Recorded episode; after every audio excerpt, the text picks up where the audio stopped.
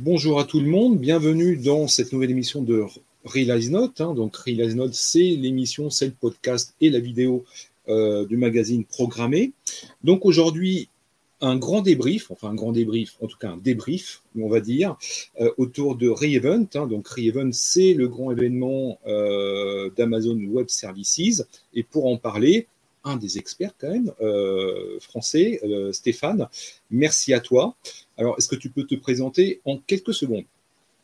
Oui, bonjour François et, merci pour l'invitation. Donc, euh, je suis Stéphane Adinger, directeur de la technologie pour AWS en France. Ça fait plus de dix ans que je suis chez AWS et que j'ai le privilège de rencontrer quotidiennement des clients sur diverses thématiques, hein, que ce soit de la transformation, euh, que ce soit de la sécurité euh, ou autre, et des clients de toute taille, hein, vraiment de, de, la start-up jusqu'au CAC 40 sur ces problématiques. Très très bien. Alors, je rappelle que euh, Realize Note, donc c'est en podcast et sans vidéo, euh, et que c'est exactement la même chose. Euh, voilà, donc je referme un petit peu la parenthèse. Donc, il y a quelques jours, il y a eu le grand événement Re-Event aux US. Donc, comme d'habitude, énormément de choses, beaucoup de nouveautés, beaucoup d'améliorations, d'annonces. de services qui sont maintenant en version GA, donc en disponibilité générale, comme on dit, d'autres en preview. Euh, alors, on a débriefé un petit peu ensemble avant de commencer euh, pour vraiment avoir un petit focus précis dans, ce débrief. Alors, on va commencer sur la partie purement développement.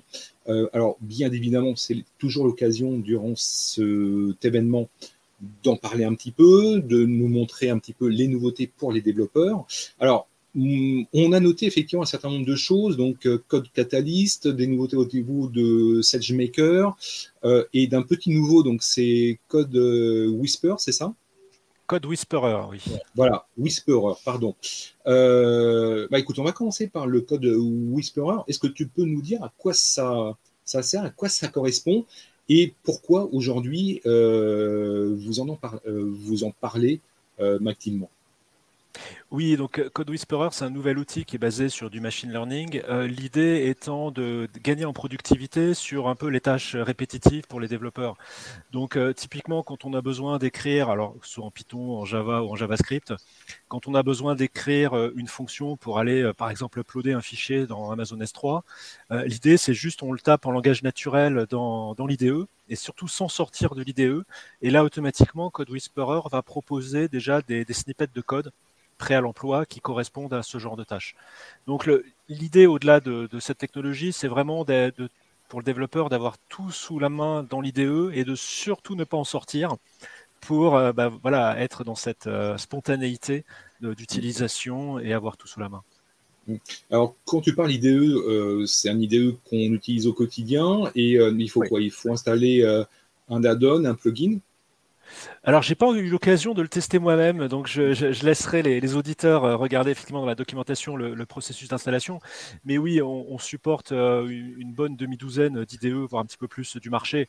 Donc, euh, c'est et, le retour qu'on a des développeurs, il est clair. Hein, ils ne veulent surtout pas changer d'IDE, ce que je comprends complètement. Donc, c'est aller leur proposer cet outil-là dans l'IDE qu'ils utilisent et, qu'ils aiment. Mmh, d'accord. alors, autre grosse nous, nouveauté. Alors, sur le code Whisper, je pense qu'on aura l'occasion en 2023 hein, d'y revenir un petit peu plus en avant, évidemment. Euh, alors, l'autre nouveauté euh, que j'ai remarqué, donc, c'est code Catalyst. Euh, est-ce que tu peux nous en parler un petit peu plus? Oui, Code Catalyst, il va s'adresser aussi à des gens qui ont peut-être moins d'expérience de, développement que, des développeurs aguerris et de proposer euh, en serverless, parce que ça utilise vraiment toutes les capacités de serverless, d'orchestration des différents éléments, que ce soit de la base de données comme, euh, comme Amazon Aurora, que ce soit Lambda, que ce soit des, systèmes de, queuing ou de messaging, et de proposer des blueprints, donc des architectures déjà prêtes à l'emploi, et de pouvoir partir de, ça avec assez peu de, code et de surtout gérer l'intégralité du cycle de vie. Donc que ce soit de la, création de l'architecture, que ce soit bien sûr euh, le, développement ou l'amélioration ou, l'ajout de fonctionnalités, et euh, tout ce qui va être ensuite euh, CI, CD, donc intégration continue, déploiement continu, et de suivre également jusqu'au déploiement en production. Donc c'est l'idée finalement d'avoir un outil global qui gère l'ensemble de ces éléments-là, qui pour certains existait déjà, bien sûr, mais d'avoir cette quelque part cette console unifiée et, simplifiée pour pouvoir en, quelques clics faire des tâches, des tâches simples avec des outils simples. Hmm, d'accord. En fait, ça, va ressembler à quoi? C'est une sorte de flux qu'on va créer ou c'est des assemblages comme ça de fonctions qu'on qu'on agrège? Il y a plusieurs, euh, euh, plusieurs phases, justement. Il y a effectivement l'assemblage de composants avec un, outil qui est assez visuel. Euh, on, prend, on prend des blocs, on les assemble, on les relie. Évidemment, bien sûr, on peut changer ou, personnaliser le comportement. Et aussi l'autre partie qui est vraiment de gérer tout ce qui est le, déploiement. Donc, qui est un domaine où on, a beaucoup d'expérience hein, chez AWS. Et donc, de gérer la pré-prod, le staging, de faire du déploiement progressif de faire typiquement du blue-green aussi. Donc, je ne vais pas déployer euh, massivement euh, d'un coup l'ensemble, enfin la nouvelle version sur l'ensemble du parc, mais je vais pouvoir faire un, déploiement euh, progressif avec des canaries et voilà et, toutes les métriques qui vont avec pour, pour être sûr que ça se passe bien. Hmm. D'accord. alors ça, ça va s'adresser à qui plutôt? Aux équipes de déploiement de production, aux, aux développeurs ou, ou sinon un petit peu des deux? Bah, c'est un petit peu des deux, et, je dirais c'est aussi, euh, ça, fait partie de notre approche qui est de démocratiser l'accès à la technologie. Euh, Lambda, quand on le regarde en, serverless, a déjà fait un pas énorme, qui est de dire bah, finalement, euh, je peux poser du code dans une fonction lambda et je, en tant que, développeur ou que DevOps, finalement, je n'ai pas besoin de gérer euh, la scalabilité, donc l'élasticité. Je n'ai pas mm. forcément besoin de gérer les patchs au niveau euh, euh, Linux et kernel Linux parce que c'est AWS qui s'en charge. Et je n'ai pas besoin de gérer non plus certains éléments de sécurité parce que là aussi, la sécurité des, des couches basses va être faite par AWS. Donc c'est juste de le prendre encore un cran au-dessus, qui est de dire je passe de une fonction qui n'est pas une application complète finalement, à un ensemble en intégrant base de données, euh, système de queuing, en intégrant finalement euh, l'exposition des, API et cet ensemble de fonctionnalités, et en essayant de garder cette simplicité qui permet en, finalement en quelques, quelques heures ou quelques jours de faire quelque chose de solide. Et, surtout, euh, je pense que la, grande nouveauté, enfin pour ceux qui connaissent pas encore complètement le serverless, c'est que quand je fais un prototype, finalement en termes de code, eh l'architecture sous-jacente, elle est déjà, euh, comme on dirait, production ready. Elle est déjà sécurisée, elle est déjà élastique, elle est déjà euh, hautement disponible sur plusieurs data centers. Donc, s'il y a un travail d'industrialisation à faire derrière, il y en a probablement un au niveau du code, mais il n'y a plus rien à changer dans l'infrastructure et dans l'architecture. Hmm, d'accord. Mais euh, on est bien d'accord quand même que avant tout, le serverless, alors chez toi, c'est effectivement le lambda, on est plus côté infrastructure que côté code quand même. Oui, et c'est pour c'est l'idée de faire aussi ce pont entre les mm. deux avec euh, des, blueprints, avec des, bouts de code qui sont déjà, euh, déjà réalisés. Et mm. en fait, il y, a un autre élément qui s'appelle Step Functions, qui est mm. finalement le, on va dire, l'orchestrateur de ces différents bouts de code. Une manière de le voir, et c'était euh, c'est l'image qu'a pris Werner Vogels, notre CTO, c'est tout le monde connaît les lignes de commande Linux. Euh, mm. Unix, euh, où finalement on a des commandes qui sont unitaires, qui font une chose et qui le font très bien, et ensuite on fait une grande ligne de commande avec des pipes pour les combiner. Donc c'est aussi euh, d'arriver à ce modèle-là, qui est de pouvoir avoir à disposition toutes ces petites briques fondamentales, comme, des briques de Lego finalement, mm. et remonter sur une logique qui est plus une logique d'assemblage de ces briques que vraiment d'aller recoder en permanence toutes ces, toutes ces nouvelles briques. Mais c'est quand même plus simple. Domaine, hein. ouais. Bah, après, c'est quand même plus simple parce que quand on regarde effectivement CLI, euh, il faut quand même que tu maîtrises un certain nombre de commandes, comment tu passes tous les paramètres. Euh, le serverless, tu es un petit peu au-dessus, donc euh, on est quand même au plus haut niveau. Ça permet de simplifier un petit peu. parce que sinon, effectivement, en CLI, il faut quand même avoir une bonne maîtrise des commandes quand même à la base. Oui, et surtout que bah, le, CLI n'est pas forcément une finalité en soi. Ce que je veux dire par là, c'est que on, va démarrer sur la console typiquement parce que c'est plus simple et c'est plus accessible. Mais après, quand on part sur de l'industrialisation et de la production, ça va être plutôt du, euh, du CloudFormation, du Terraform, quel que soit l'outil. Mais c'est finalement d'utiliser les, API euh, directement plutôt que, le, plutôt que la CLI. D'accord. Alors, tu nous parlais effectivement de Lambda, donc euh, c'est le côté du serveur pour la partie Amazon. donc là, il y a une grosse nouveauté qui a été annoncée, c'est Lambda Snap, Snap Start. c'est ça? Voilà. Exactement. voilà. Donc, est-ce que tu peux nous en dire un petit peu plus? Oui, très volontiers. Donc, euh, peut-être revenir un peu sur le fonctionnement de Lambda. Euh, Lambda, ça fonctionne sur un, système de containers. Donc, ce sont des, containers Linux à la base. On a aussi, euh, il y a quelques années, mis en open source Firecracker, qui est l'hyperviseur de micro VM qu'on utilise pour Lambda. Parce qu'en fait, en termes de sécurité, nous n'avons pas confiance dans le système d'isolation des containers, qui n'est pas assez solide. Donc, chaque Lambda, chaque container tourne en fait dans une micro-machine virtuelle et bénéficie de cette sécurité-là. Alors, ce que ça signifie, c'est que quand tu utilises du lambda, typiquement, on va instancier une micro VM, ensuite un container, on va poser le code dessus et on va l'exécuter. Et on va garder un certain nombre de lambda euh, en mode gelé, euh, frozen, euh, je ne sais pas comment, le traduire exactement, oui, oui, pour que voilà, pour qu'à la requête suivante, finalement, on réutilise une des lambda qui est, qui est disponible. Après, euh, au bout d'un certain temps, si la lambda n'est pas, est pas utilisée, euh, la fonction, bon, on, va la, on va la sortir, elle va se faire euh, éjecter du, du, parc pour être réinstanciée. Et cette réinstanciation, on l'appelle généralement le, call start, c'est-à-dire que la partie création micro-VM et création de, de l'environnement, ça va très vite. Par contre, certains frameworks applicatifs peuvent prendre du temps. Je pense typiquement à des frameworks comme Java et si tu mets du Spring Boot, euh, c'est pas forcément 5 millisecondes, ça peut prendre plus de temps. Et du coup, même si la latence moyenne est très bonne, on peut avoir des pics parce que dès qu'on est sur une nouvelle lambda qui doit instancier et, finalement initialiser tout le framework, eh ben, ça prend plus de temps. Et dans certains domaines, euh, je sais pas, comme de la tech, si tu fais de la publicité, enfin, tu réponds à des enchères de publicité en ligne, c'est très gênant. Donc, euh, alors, tu as déjà des manières de pré-réserver un certain nombre de lambda, mais finalement, c'est, on a cherché une solution peut-être un peu plus euh, systémique à ça. Donc, Snapstart, c'est l'idée qui est assez simple au final, mais dire on, démarre la lambda euh, jusqu'au moment où l'initialisation est terminée, et là on en fait un snapshot. Donc on capture euh, la partie disque, on capture la partie mémoire, on capture l'état du CPU, et ensuite on va le cloner. Donc quand tu dois le réutiliser une nouvelle fois et, créer une nouvelle lambda, bah, finalement on va juste recopier ce clone et l'exécuter. Alors c'est facile à dire comme ça. En réalité, il y a plein de petites choses qui sont un peu plus compliquées. C'est que si tu avais des connexions TCP ouvertes, bah forcément, elles, ne marchent plus. Mais c'est aussi surtout vis-à-vis des générateurs de nombres aléatoires, qui sont un élément important en, chiffrement et en crypto. Donc, on a aussi travaillé à mettre, à faire tout ce qui va bien, typiquement dans l'environnement Java, pour faire en sorte que même si on clone des, des lambdas, on va réinjecter de, l'entropie dans les générateurs d'aléas pour que euh, justement les lambda n'aient pas, pas toutes les mêmes valeurs d'aléas, ce qui serait un gros problème en termes de sécurité.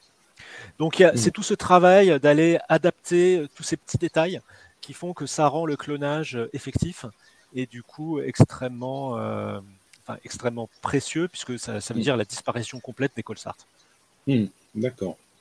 Alors, sinon, on descend un petit peu de niveau.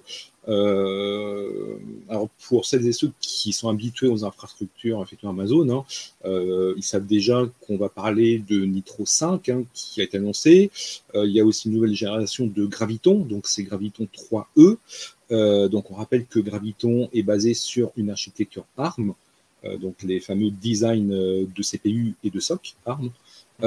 alors les deux vont finalement de pair. Euh, on a vu effectivement dans les slides de présentation euh, qu'il y a énormément d'améliorations dans les perfs, dans, euh, la consommation énergétique, parce qu'on sait que ARM est quand même beaucoup plus efficient que des architectures de type Intel. ça, effectivement, on le sait très très bien.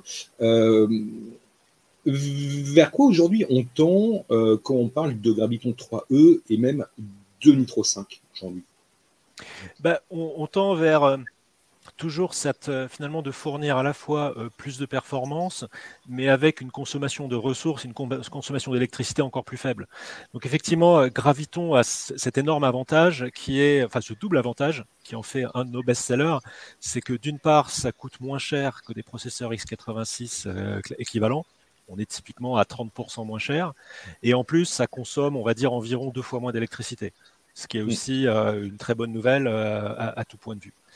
Et finalement, quand on est sur des services managés, je parlais de Lambda tout à l'heure, mais on peut parler aussi de base données managées comme RDS, bah, passer sur Graviton, c'est juste une case à cocher. Et finalement, il n'y a rien de plus à faire. Donc, euh, c'est très indolore pour les clients. Au contraire, ils ont beaucoup de bénéfices et très, très peu de contraintes. Mm. Donc, euh, on a sorti Graviton 2, ensuite on a sorti Graviton 3 qui permettait d'accroître encore euh, la performance et, ce, ratio de, de, consommation.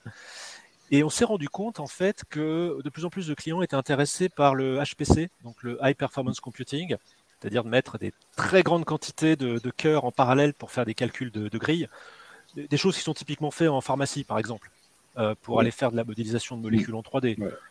Fait aussi dans la, la partie euh, bancaire et surtout assurantielle pour l'analyse de, de risque. Voilà, c'est du grand classique. Et on s'est rendu compte que Graviton 3 avait été déjà très intéressant, mais qu'on pouvait faire encore un petit peu mieux. Donc on a, créé euh, Graviton 3E, qui est euh, une, variante de Graviton 3, sur lequel on a augmenté les capacités de virgule flottante et de calcul vectoriel. Et donc ça fait entre, on est entre, entre plus 15 à plus 35% selon les cas de performance dans des cas typiques de HPC. D'accord, d'accord, d'accord. Euh, et tu sais quel type de arme, enfin de design arme, on a en dessous ou pas? Euh, je ne l'ai pas, oui, alors on peut le, on peut le trouver, euh, je ne l'ai pas par cœur, hmm. désolé, on, va pouvoir le, le, chercher. Mais euh, tu, parlais tout à l'heure de, Nitro, je peux être effectivement, ça en fait partie aussi. Donc, alors, pour ceux qui connaissent pas un Nitro en deux phrases, c'est notre nouvel hyperviseur qui est basé sur du matériel. Donc, ce sont, sont des cartes PCI Express qu'on met dans chacun de nos serveurs qui vont faire de l'accélération matérielle de l'hyperviseur donc ça, c'est une bonne chose parce qu'aujourd'hui, on, on, ne voit pas de différence de performance entre du bare metal et de la virtualisation. On, est en moins de 1% d'écart. La deuxième chose, c'est que ça nous permet de faire du chiffrement à la volée de tout ce qui part sur le réseau et de tout ce qui part sur du stockage disque, sans aucun impact de performance ou de latence. Ça, c'est aussi une bonne nouvelle par rapport au RGPD. Et le troisième, euh, le troisième point, euh, on en parlera peut-être aussi après sur la partie sécurité, mais ça nous permet d'interdire les accès opérateurs. Euh, c'est-à-dire que si on était, on était, on recevait une requête d'une instance quelconque, d'une juridiction, d'une agence ou quel que soit, qui est d'aller chercher les données qui sont au cœur des CPU de, de, nos serveurs EC2, et eh ben Nitro nous, techniquement, nous empêche de le faire. Ça veut dire que nous sommes dans l'incapacité technique de fournir quoi que ce soit à une autorité. Et ça, c'est un élément important aussi de sécurité, mais on pourra en reparler. Mmh. Donc, Nitro, c'est un accélérateur de performance, comme je disais, et, du coup, on a sorti Nitro 5, qui est la nouvelle génération, qui nous permet d'avoir des niveaux de performance réseau encore plus élevés et un, ratio euh, performance par watt qui est encore meilleur. Mmh. D'accord. Mais en fait, les deux, ils vont de pair parce que, euh, effectivement, euh, quand tu améliores le graviton, par ricochet, tu peux améliorer les performances intrinsèques de Nitro au-dessus. Hein. Exactement. Hein. Exactement, et puis aussi les performances, parce que pour, donner quelques chiffres, les cartes Nitro 5 gèrent jusqu'à 200 gigabits par seconde de, flux réseau, avec du chiffrement, avec du chiffrement AES 256, line rate comme on dit, donc à 200 gigabits par seconde sans impact de latence. Donc c'est quand même des belles, euh, des belles créations d'électronique, on va dire, pour être capable de supporter ça.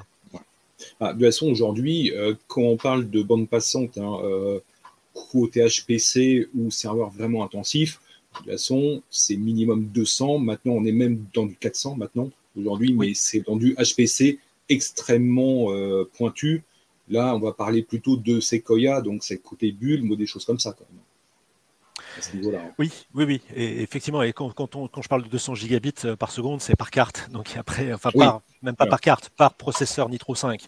Et donc, bien sûr, sur les, les, les, instances HPC très haut de gamme, on peut être amené même à les multiplier pour, euh, pour avoir. Euh, je, crois que la plus grosse instance de, mémoire doit être à 400 gigabits par seconde, mais il faut, que je vérifie. Ouais. Oui, parce que bah, comme tu l'as rappelé, hein, effectivement, donc ces deux nouveautés, euh, ont induit effectivement le lancement de trois ou quatre instances dédiées effectivement HPC. Hein. Exactement. Exactement. Donc, euh, ce, qui est, une bonne nouvelle aussi, puisque ça permet également aux entreprises, enfin, on l'a vu pendant le, pendant le Covid, à la mm. fois des, euh, des témoignages, par exemple, de Société Générale qui a fait des, tests justement de, de, sur du HPC, sur AWS pour faire du calcul de risque. Et après, sinon, tout le monde connaît Moderna. Moderna, qui est, qui est, une société qui, qui, tourne à 100% sur AWS et dans lequel les, les expérimentations qu'ils font sur les, le, contre, le, contre le virus du Covid, ils sont essentiellement faits dans un premier temps de manière complètement digitale, complètement numérique. Et donc, c'est du HPC et du calcul en, 3D. Alors, pour ceux qui aiment les acronymes, donc, euh, on a le HPC 6A, le HPC 7G, le HPC 6ID. Euh, donc, chacune va avoir des spécifications euh, extrêmement précises. Donc, le HPC 6A est disponible. le 7G euh, sera bientôt disponible. Donc, c'est basé sur du Graviton 3E et la nouvelle technologie EFA. Voilà, donc euh, parce que vous aimez aussi tous les acronymes. Hein. Euh, voilà. Et, le, HPC 6ID est en GA, donc en disponibilité générale. alors le 6ID en fait est plutôt basé sur un ratio perf euh, data et mémoire intensive vraiment pour le HPC, euh, alors que le HPC 6G, euh, on est plutôt dans de l'intensif au niveau réseau et compute. Voilà. Donc ça, c'est la slide officielle hein, de Reevent. Hein. Donc si vous voulez plus d'infos, je présume qu'on a accès effectivement au replay de session. Exactement. Voilà. mais en tout cas, c'est toujours intéressant de comprendre comment fonctionne euh, l'infra vraiment très très bas niveau, euh, parce que ça permet de voir comment ça passe effectivement au niveau réseau, de, quoi on a réellement en disponible euh, sous la caisse en fait. Hein, à c'est toujours intéressant.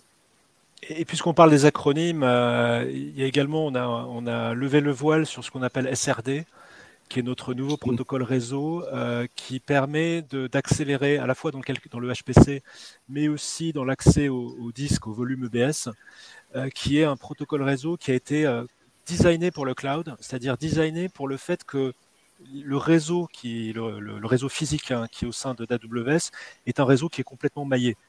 On, on appelle ça un, réseau clos ou close, je ne sais pas comment on, on, le prononce, qui en fait initialement cette architecture avait été designée par un Français, euh, Charles Clos, qui travaillait pour un opérateur télécom. Et l'idée, c'était justement d'avoir un réseau télécom où il n'y a pas de contention dans le réseau.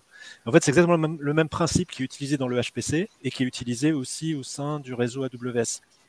Et donc, euh, quand on regarde un petit peu les, protocoles que, voilà, que, les auditeurs connaissent très bien, comme TCP, c'est un protocole qui a été inventé, je crois, en 1972 et qui euh, ne tient pas du tout compte de ça et ne, n'utilise pas les capacités de maillage euh, du, réseau, euh, mm. puisque les réseaux n'étaient pas du tout de cette manière-là. Donc SRD était intégralement refait sur cette base de mm. multi de multi chemins entre entre deux, deux endroits et au mm. contraire de d'essayer de, de, mixer, enfin d'essayer d'utiliser plusieurs chemins à la fois, là où TCP au contraire essaie de la mesure du possible de toujours utiliser le même chemin. Bon, une, euh, pour ceux qui veulent en savoir plus, c'est la, vidéo de Peter De Santis sur, sur, sa keynote qui va beaucoup plus dans le détail et c'est un sujet qui est absolument passionnant. Alors, euh, mais SRD, hein, donc euh, c'est Scalable Reliable Datagram. Je l'ai bien prononcé C'est parfait. Voilà. Euh, c'est de l'UDP avec l'avantage des TCP, si on veut. Voilà, c'est ça. C'est ça, ça. Euh, alors, euh, effectivement, on rappelle effectivement en aparté hein, que TCP, donc c'est effectivement 71 et 72, origine sur le projet ARPANET. Voilà, ça je le reprécise aussi. Parce qu'à l'époque, effectivement, ARPANET avait besoin d'un protocole, et ce protocole, c'est le TCP, qui va devenir en 81 et 82 le TCP/IP. Mais ça, c'est encore une autre histoire, tout ça. Euh, voilà. Donc, euh, bon. Euh, donc, en fait, ça, c'est un protocole donc, qui a vocation à quoi? À s'installer partout et à remplacer le TCP où il va vraiment être utile dans certains cas d'usage extrêmement précis. Il, est utile dès qu'il s'agit finalement d'aller dans de la performance extrême ou de la latence très faible. Donc, on l'utilise dans la partie, donc c'est packagé dans des librairies. Hein. Mais typiquement, quand on va faire du HPC, c'est l'idée de. On parlait tout à l'heure des, cartes réseau à 200 gigabits. Imagine que tu, es, tu prennes 500 machines qui sont toutes avec des cartes réseau 200 gigabits et tu veux que le réseau puisse écouler le trafic sans aucune contention. Donc ça veut dire que, euh, mais en même temps, euh, comme tu le disais sur le, reliable, tu veux que les paquets ne soient pas perdus et tu veux aussi que dans la mesure du possible, les paquets arrivent dans l'ordre. Mm. Ce, qui, est, ce, qui, est, très compliqué à faire. Donc le SRD, il est utilisé euh, là-dessus sur les librairies sous-jacentes pour apporter finalement ce protocole de communication message d'une instance à une autre en gardant l'ordre des paquets mais avec des mm. performances extrêmes. Et on l'utilise aussi, euh, comme je l'évoquais, entre EC2 et EBS pour avoir de l'accès euh, au, volume de stockage avec une très faible latence et de haute performance. Peter De Santis rentre d'ailleurs dans, le détail, c'est qu'il dit que en fait, on est sur des systèmes qui, euh, à 99,99999% fonctionnent avec des latences très faibles, et de temps en temps, il y a un accident. Mm. De temps en temps, pour des rares requêtes, pour des rares clients, il va y avoir un accès disque qui va prendre beaucoup plus de millisecondes que d'habitude. Mm. Mm. Et on, peut, on, pourrait les ignorer tellement c'est rare, mais en fait, euh, c'est impactant pour nos clients. Donc SRD permet aussi de traiter cette, euh, ce qu'on appelle la tail latency, qui est de faire en sorte que même dans les cas les plus extrêmes de panne de matériel ou que sais-je, eh ben, l'impact en latence est extrêmement faible et plusieurs ordres de grandeur en dessous de ce qu'on avait avant. Mais est-ce que ça oblige à ce que vous, au niveau infra, vous changez quelque chose? Parce que ça veut dire aussi une exigence au niveau infrastructure qui change un petit peu, non? En fait, c'est un peu le contraire, c'est-à-dire que c'est, on avait déjà designé l'infrastructure mmh. avec ce réseau de, ce réseau complètement maillé, mmh. et euh, on utilisait effectivement ces caractéristiques de performance et de latence. Mais, mais comme je disais, le, pour refaire le parallèle avec TCP, TCP essaye toujours qu'un un flux de données passe toujours par le, par le même endroit, par la même route, mm. parce que ça mm. simplifie l'ordonnancement des paquets. Et c'est pour ça que si on a un switch ou un routeur dans la chaîne qui, qui tombe en panne, il y a un certain temps de détection mm. et de convergence, enfin pas de convergence, mais il y a un certain temps de détection pour trouver une, route alternative. C'est ça qui génère en fait cette, cette, cette tail latency. L'idée bah, de SRD. C'est une question de routage, quoi, en fait. Oui, enfin, routage, euh, pas que, euh, mais switching. Euh, enfin, switching aussi, parce qu'en fait, c'est surtout des switches, c'est pas tellement des routeurs qu'on va avoir dans. Non, en fait, c'est routage dans le sens route. Oui, c'est ça. c'est ça. Mais pas au sens routeur en tant que tel. Non, non, non, non, non. Effectivement, c'est une question de routage de paquets. Donc c'était c'était donc c'était plutôt l'inverse, c'est de se dire vu qu'on a aujourd'hui cette infrastructure en réseau complètement maillé, mm. c'est dommage de finalement d'avoir des contraintes qui datent des anciens réseaux. Et c'est pour ça que SRD a été fait pour se dire bah, si on change le protocole pour au contraire utiliser le fait que le réseau soit complètement maillé pour, euh, bah, pour traiter euh, les cas de panne qui peuvent arriver, mais faire en sorte qu'il soit quasiment mm. indolore vis-à-vis du client.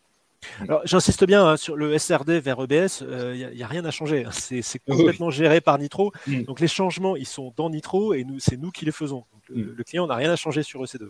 Mm. D'accord. Alors, si ça intéresse effectivement celles et ceux qui nous écoutent, euh, moi, je vous invite vraiment à comprendre comment les réseaux fonctionnent euh, et, et, pourquoi on parle de paquets et comment on route les paquets, si c'est dans l'ordre ou pas dans l'ordre, parce qu'en fait, ça implique énormément de choses au niveau réseau et comment en fait euh, bah, le routage bah, va se faire d'un point A à un point B. Euh, dans les réseaux interconnectés, euh, c'est pas parce qu'on a une ligne droite que ça va plus vite. Hein. Euh, voilà, mais ça c'est la base même des réseaux. donc moi je vous invite à lire tous les travaux de CERF, etc. Donc fin années 70 et début années 80, toutes les bases de TCP parce qu'on comprend vraiment comment ça fonctionne et pourquoi aujourd'hui effectivement on a ces problématiques de latence mais de routage réseau euh, voilà, enfin, je, referme vraiment à l'aparté, mais c'est très important de comprendre cela. Et en fait, le nouveau protocole que tu nous as expliqué, en fait, ça vient à de l'évolution toute naturelle euh, par les contraintes que l'on peut avoir et par l'évolution aussi des réseaux. Euh, mais voilà, ça c'est encore une autre histoire, mais c'est toujours intéressant de voir qu'une boîte comme la tienne euh, fait d'énormes efforts pour, euh, pour réinvestir ce domaine-là et pour proposer d'autres approches euh, beaucoup plus efficaces et beaucoup plus efficientes. Donc ça, c'est un point vraiment intéressant, je, je trouve, et je pense qu'on aura l'occasion d'approfondir un petit peu tout ça dans les, dans les prochains mois. Alors, l'autre partie intéressante aussi, bah, évidemment, qui a tenu un grand rôle, en tout cas un grand aspect dans Reevent, bah, c'est tout ce qui est de la sécurité. et on parlait, avant de démarrer, tout ce qui est zéro trust. Alors, est-ce que tu peux nous en dire un petit peu plus? Effectivement, alors peut-être euh, quelque chose qui, je pense, qui est passé assez inaperçu, mais euh, parce qu'on parle de sécurité, euh, il y a aussi la partie conformité qui est, une obligation pour nos clients. Je, pense notamment au RGPD. Mmh. donc, nous avons étendu il y a quelques semaines la liste des services qui, ont été audités et qui sont conformes au code de conduite du, cloud en Europe, qui est, fait par une association qui s'appelle le, le CISPE, CISPE. Et c'est un code de conduite qui a été validé par la CNIL en France euh, en juin 2021. Et nous avons euh, aujourd'hui 100 services qui ont été audités comme étant conformes à ce que la CNIL euh, requiert pour les services par rapport au RGPD. Donc ça, c'est déjà une première bonne nouvelle. on a aussi sorti une nouvelle fonctionnalité de chiffrement qui s'appelle XKS, qui permet aux clients qui le souhaitent de sortir complètement leur clé de chiffrement d'AWS et avec des partenariats, entre autres, avec Atos et Thales pour permettre d'avoir un système de clés géré complètement euh, à l'extérieur et qui se combine avec ce que je citais tout à l'heure sur Nitro, qui est qu'en plus, Nitro empêche euh, n'importe quel être humain, y compris les salariés d'AWS, d'accéder aux données qui sont dans, le processeur. Donc ça, c'est déjà une première base. Et pour ceux que ça intéresse, on a sorti il y a une semaine le Sovereignty Pledge, donc qui sont des engagements également à long terme pour aller encore plus loin dans cette, dans cette direction. Maintenant, pour mmh. revenir effectivement au, Zero Trust, euh, ce sont des, ce qu'on a sorti. Il y a un service qui est très intéressant qui s'appelle euh, Amazon VPC Lattice. Alors, il est, il est, c'est à la fois du réseau, mais aussi de la sécurité, qui permet euh, finalement de packager des services internes, des microservices qui sont faits par les clients, et de pouvoir les packager dans un, dans un ensemble déployable, donc qui est à la fois isolé du, du reste du système d'information, qui est qu'on peut découvrir par, rapport, par, exemple via le DNS et qui assure aussi tous ces aspects de sécurité d'accès en, mode zéro trust. Donc c'est l'idée, si je fais un tout petit peu un parallèle, c'est l'idée de se dire, c'est un peu comme si une équipe DevOps package un de ses propres microservices comme euh, avec un niveau euh, assez similaire à des services AWS euh, eux-mêmes. Hmm. Et on a en, en, lien avec ça, on a sorti aussi Amazon Verified Permissions, qui est aussi un framework pour aller dans le microservice, faire un peu l'équivalent d'IAM, donc faire du contrôle d'accès fin, euh, qui fait qu'en fonction de, de la plan, on ne va pas forcément lui donner accès à l'ensemble des données ou l'ensemble des fonctions, mais pouvoir combiner ce contrôle d'accès fin. Hmm. Donc là encore, dans une idée de d'avoir une intégration globale et de simplifier le travail des développeurs plutôt que d'avoir à finalement à, réimplémenter sans cesse les mêmes choses. Hmm. D'accord. Euh, alors, sur la partie euh, base de données et données, hein, euh, donc on sait que euh, effectivement WS propose quand même énormément de choses dessus, que ce soit dans du data lake, dans les bases de données plus traditionnelles. Alors, il y a deux nouveautés qui semblent effectivement intéressantes. Donc, c'est tout ce qui est Open Search Serverless et le Blue Grid Deployment, c'est ça? Exactement. Alors OpenSearch, hein, je pense que les auditeurs connaissent bien, c'est une évolution d'Elasticsearch, mais qui a été euh, euh, finalement euh, repris dans une, version open source et, avec plutôt sans licence. Donc c'est complètement open source, les clients peuvent le télécharger, l'installer chez eux et nous proposons un, système complètement managé. Et l'idée de maintenant, c'est le, petit nouveau dans la famille serverless donc, c'est d'avoir un open search euh, qui, qui, soit complètement élastique et qui grossit ou qui diminue en fonction des requêtes, en fonction de la taille, et euh, voilà, pour que nos clients n'aient plus besoin de gérer ça de manière, euh, de manière statique. Hmm, et finalement, mon, petit préféré, je pense, c'est ce qu'on appelle les, blue-green deployments. Pour, alors, c'est à la fois pour Aurora, donc en mode PostgreSQL, en mode MySQL, et également RDS aussi en mode MariaDB. L'idée, c'est comment faciliter euh, la migration d'une version d'une base de données à une, version euh, suivante. Enfin, plutôt, je, parle du schéma ou des éléments dans la table. Donc, le blue-green, ça consiste à cloner une base de données de production, par exemple. Ensuite, être capable de travailler sur le clone, mais en même temps, le système va continuer à faire une synchronisation des transactions entre la production et le clone. Mm. Donc ça permet d'appliquer les, modifications sur le, sur le clone tout en ne perdant pas de requêtes finalement, puisqu'on continue à l'alimenter avec les requêtes qui arrivent, de vérifier euh, applicativement si ça fonctionne bien, et ensuite de faire bah, l'échange une fois que c'est bon, et donc euh, sans, sans, interruption de service, voilà, ou avec quelque chose d'extrêmement court, de pouvoir mettre en production la nouvelle base de données avec ces modifications. Donc, euh, je trouve que c'est toujours pareil, c'est en termes de technologie, c'est pas nouveau. C'est-à-dire que c'était faisable avant, mais c'était beaucoup de travail, c'était beaucoup d'opérations à faire. Là, c'est packagé, c'est simplifié. Et euh, je pense que ça va simplifier la vie de beaucoup de nos clients pour faire des, évolutions de base de données de manière sereine, sans catastrophe et avec toujours une possibilité de retour arrière si jamais il y a un imprévu. Hmm. D'accord, très très bien. Alors, avant qu'on conclue un petit peu euh, notre échange, euh, donc tu nous as parlé effectivement au début de code catalyst et euh, j'ai cru me souvenir qu'il y avait une preview d'AWS Application Composer.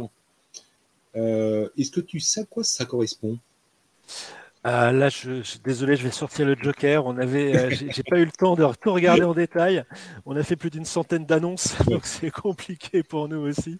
Donc, écoute, ce sera peut-être l'occasion de voir ça une, une prochaine émission. Mm. Alors, sur la partie euh, base de données, euh, donc en complément à ce que tu as dit, donc il y a eu des annonces autour du Trust Language Extension for Postgres SQL sur Amazon Aurora et Amazon RDS. Euh, des annonces autour d'Amazon DocumentDB Elastic Clusters. Oui, pour, euh, faire sauter toutes les limites en termes de taille et de, scalabilité, qui est une grosse demande aussi finalement. Mm. Et la dernière chose que j'ai vue, c'est Amazon RDS euh, Optimize Read and Optimize Write. Oui, c'est. Alors là aussi, vous pourrez regarder, il y a la, la vidéo de Swami qui va en détail qui en fait, c'est un petit détail, mais ça, illustre bien l'attention euh, aux détails. Mm. C'est-à-dire que les, dans, Aurora, les écritures des pages se font sur des pages de 16 kilooctets. Mm. Mais au niveau des disques EBS et des, des, SSD, ça se fait sur des pages de 4 kilooctets. Et donc, il restait. Euh, alors, il y, a le premier problème qui est sur un IO de 16 kilooctets, ça fait 4 IO de 4 kg. Donc, il y a potentiellement une question de performance. Mais il y a aussi une question de, cohérence de données. S'il y a un problème et qu'il y a la moitié des, enfin, il y a la, moitié des 16K qui ont été créés et pas l'autre moitié, ça peut générer des petits soucis. Donc, comme euh, nous concevons aussi nos propres systèmes de, stockage et nos propres SSD, en tout cas les firmware des SSD, ça a été, euh, c'est tout bête, mais ça a été d'aligner les 16K des pages de base de données avec les 16K du stockage sur les SSD, bah, pour que ce soit bien euh, unitaire et atomique. Parfait, très très bien.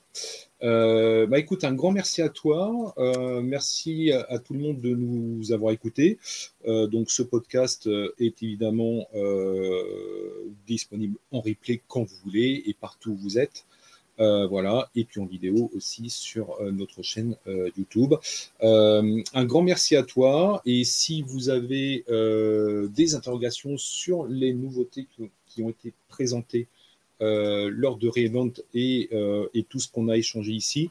Vous pouvez retrouver euh, énormément de blogs, enfin de posts de blogs sur les blogs officiels d'AWS et vous pouvez consulter notamment un grand résumé des principales annonces avec le, le, top des annonces de Revent 2022 où là vous aurez les 20-25 plus, plus grandes annonces, en tout cas les annonces les plus importantes, section par section. Euh, merci à tout le monde. À très bientôt euh, sur programmer.com. Merci à toi, Stéphane. Merci, François. Au revoir.